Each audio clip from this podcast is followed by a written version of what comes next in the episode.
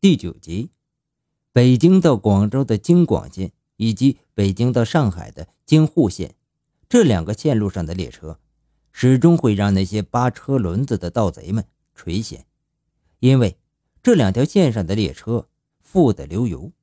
一九八二年春节前夕，在广州至北京的列车上，一名香港乘客旅行箱中的四万多现金以及部分首饰被盗了。这起当时堪称是最大的列车盗窃案，引起了铁道部公安局的高度重视。内地警方立即将此案挂牌督办。几个月过去了，破案工作没有什么进展，警方陷入困境了。第二年春天，京广线上再次发生重大盗窃案件。列车到达天津境内时，一名乘客称自己行李架上的三千元现金不翼而飞。乘警赶来检查厕所时，发现一名乘客在厕所里将要洗货，就是把大把的钞票呢丢进厕所便池里。乘警随即将这名乘客押解到天津市铁路公安部进行审讯。这名扒手是一个老贼，提供了这起盗窃案，还交代了为其望风的同伙蜘蛛。五天之后，蜘蛛在北京火车站进站口。被警察截获，两人被截获，还大大咧咧的，满不在乎呢。审讯室中，任凭乘警使出浑身解数，这名老贼就是不愿意开口。最后，甚至还笑嘻嘻的问道：“这次送我去大班啊，还是小班啊？”以享有神探称号的于猴子，碰巧来到天津召开五一旅游期间反扒工作会，当天晚上。天津铁路局公安处的处长到宾馆找到了司徒长江，说他们乘警刚刚在列车上抓了一个偷旅客三千元的东北扒手，那扒手非常的狡猾，谁都没有审下来，想请他帮帮忙。司徒长江呢，简单听了案情以及审讯情况之后，于是便说：“好，那就让我来会会这个东北老乡。”看看他是哪路神仙啊！在审讯室里，老贼镇定自若。司徒长江从看到他的第一眼就判断出，这是一个极其老练的老贼。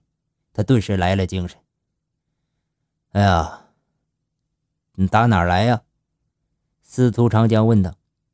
齐齐哈尔。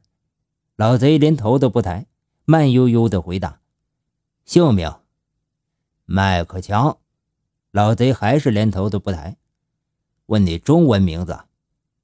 我妈生我的时候就给我起了个外国名。这老贼居然和司徒长江耍起了嘴皮子了。贼中六鬼，你认识不？老贼一听，立即抬起头，瞪着眼睛，疑惑的说道：“认认识啊。你还有没有案子？”没有，就这一回。这时，司徒长江扭过头来，对身边的天津铁路局公安处的处长说：“你告诉他，我是谁。小子，你看清楚了，你知道他是谁吗？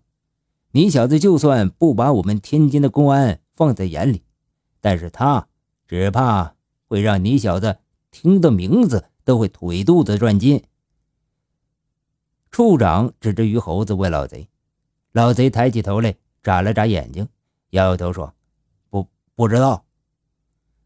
他叫司徒长江，你们贼娃们给起名叫于猴子。”老贼一听，惊得眼睛睁得大大的，嘴张了半天，还不知道合上。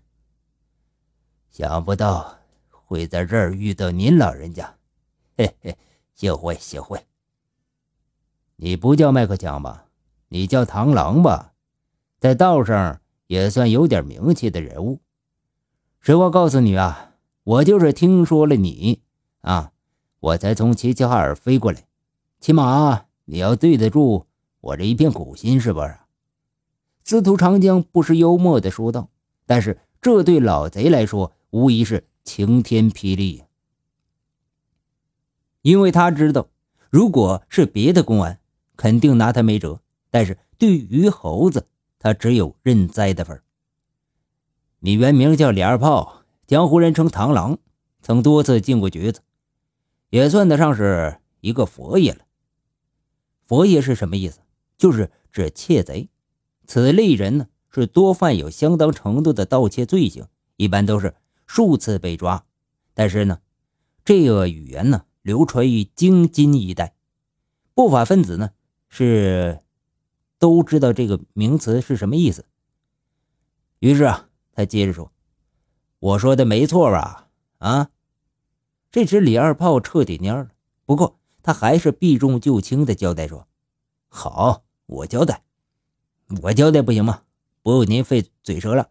我我说，去年在京沪线上，我上了一万块钱的货。李二炮，你也太谦虚了，而且你也太看得起自己了吧？你想想，一万块钱值得我飞过来吗？”你再回忆回，要是我帮你提醒的话，只怕你连杀头的罪都够得着了。李二炮头上冒着冷汗，他看着威严的于猴子，心里直打哆嗦。被逼得走投无路的李二炮，只好从实招供。那起京广线上四万多块钱现金以及部分首饰的盗窃案，有他的份李二炮交代之后，铁道部公安局。立即在兰州、武汉、沈阳、哈尔滨等几个铁路局成立了五个专案组，进行追捕。在不到一个月的时间内，其余四十余名团伙成员先后悉数落网。这个团伙的主要干将，盗窃数额都在百万之上。团伙共作案百余起，总额几百万以上。一起三千元现金失窃案，一挖挖出万元大案。再一挖是八十万元的窃金案，最后竟挖出了几百万元的惊天盗窃案。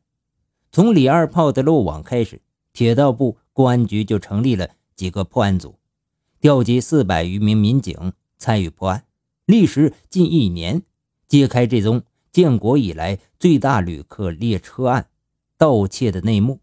所有成员最终被一网打尽。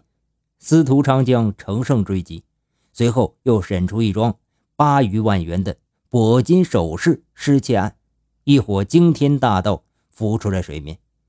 这个盗窃团伙主要成员有七个，除了螳螂李二炮、蜘蛛王大海以外，还有蝎子马小伟、柳成虚、柳成龙、叶小四等等。铁道部公安局将此案命名为“捕鼠行动”，专案督办。同时成立了几个破案组，全国铁警协同追捕。经侦查，蝎子马小伟常在武汉活动，柳成旭躲在福州家里。武警调集了百余精兵，将蝎子马小伟抓获，当场搜出部分首饰。同一天的二十一点左右，在武汉某宾馆抓获了叶小四。第二天，武铁警方赶到了福州。